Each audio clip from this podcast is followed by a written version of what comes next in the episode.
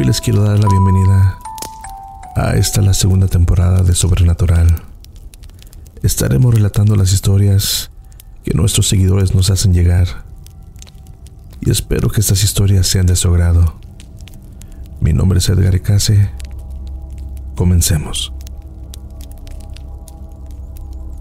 La siguiente historia fue enviada a nosotros por una persona que prefirió permanecer en el anonimato.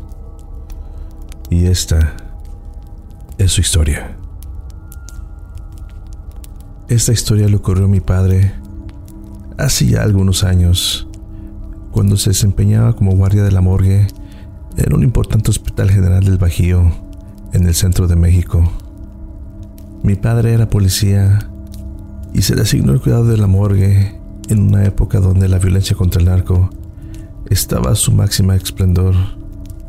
Llegaban varias víctimas durante la noche.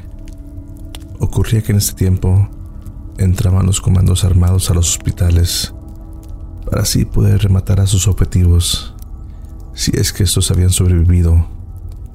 O también si los cuerpos de los sicarios estaban tendidos simplemente con motivos de intimidación, los querían rematar y demostrar quién era superior.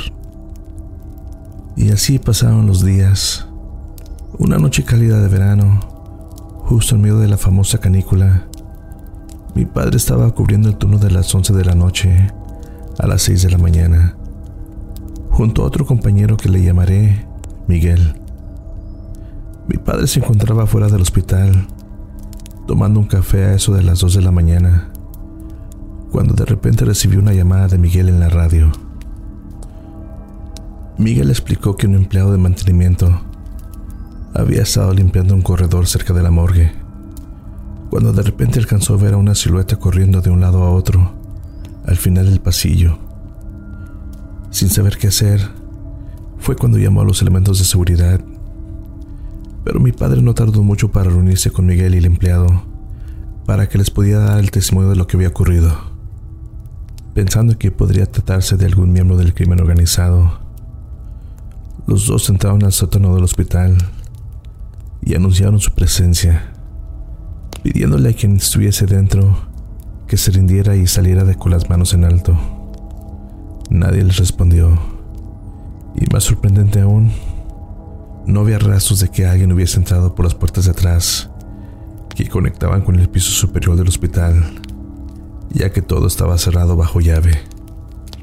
Se dividieron para cubrir más terreno y mi padre se encontraba subiendo las escaleras al primer piso cuando recibió una llamada de Miguel que le decía que había visto al intruso correr a lo lejos y que se trataba de una mujer.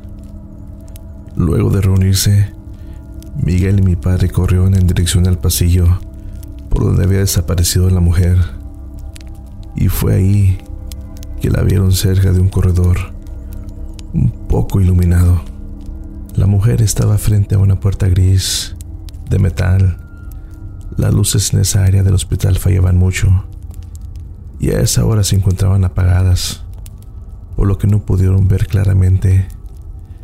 De lo que se distinguía Iba desarmada y llevaba un vestido blanco que le llegaba abajo de las rodillas, zapatos de piso. Su cabello era esponjado, negro, pero le cubría las facciones de la cara y no se le podía ver su rostro. Miguel habló a la mujer, preguntándole quién era, pero no hubo respuesta alguna. En lugar de ello, la mujer abrió la puerta y entró a la habitación azotando las puertas por detrás.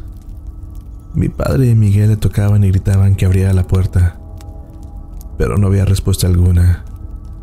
La mujer había asegurado el cerrojo por dentro, así que la única forma de abrir fue llamar a mantenimiento y pedirle las llaves para poder abrir la puerta de metal. Cuando el empleado de mantenimiento llegó y escuchó lo que había ocurrido, les lanzó una mirada de confusión y preguntó si estaban seguros de lo que había ocurrido. Mi padre le dijo que sí, a lo que el empleado le respondió que era imposible, pues esa habitación no tenía forma de cerrarse por dentro. De cualquier forma, les abrió y los dos entraron apuntando con sus armas. Por lo oscuro de la habitación, llevaban sus linternas, así que barrieron cada centímetro de la habitación, pero no había rastro alguno de alguna mujer o de cualquier cosa fuera de lugar, más allá de un olor desagradable y agrio que mi padre no pudo identificar en un principio, pero le causó bastante repulsión. El empleado de mantenimiento entró después de ellos y encendió las luces de la habitación.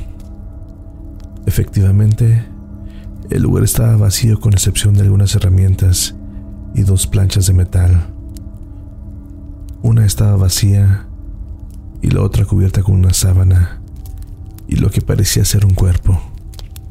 Ahí estaba la mujer, oculta, y haciéndose pasar como un cadáver en el área de la morgue. Mi padre se acercó lentamente y así diciéndole que todo había terminado y que era mejor rendirse. Pero al aproximarse, percibió de nuevo el aroma, esta vez más fuerte. Era un olor a cadáver. Al retirar la sábana, mi padre Sintió que se le encogía el corazón a lo más profundo. Y Miguel saltó y dejó salir una maldición bastante fuerte.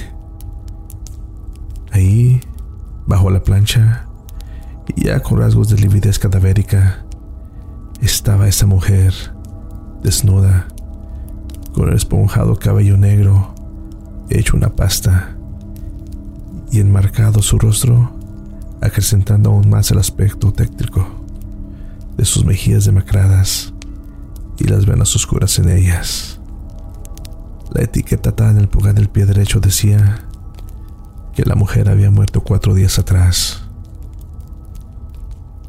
Esta es solo una de las historias que me ha contado mi padre, pero les aseguro que así como esta, hay muchas más, pero esa historia se les contaré en otra ocasión.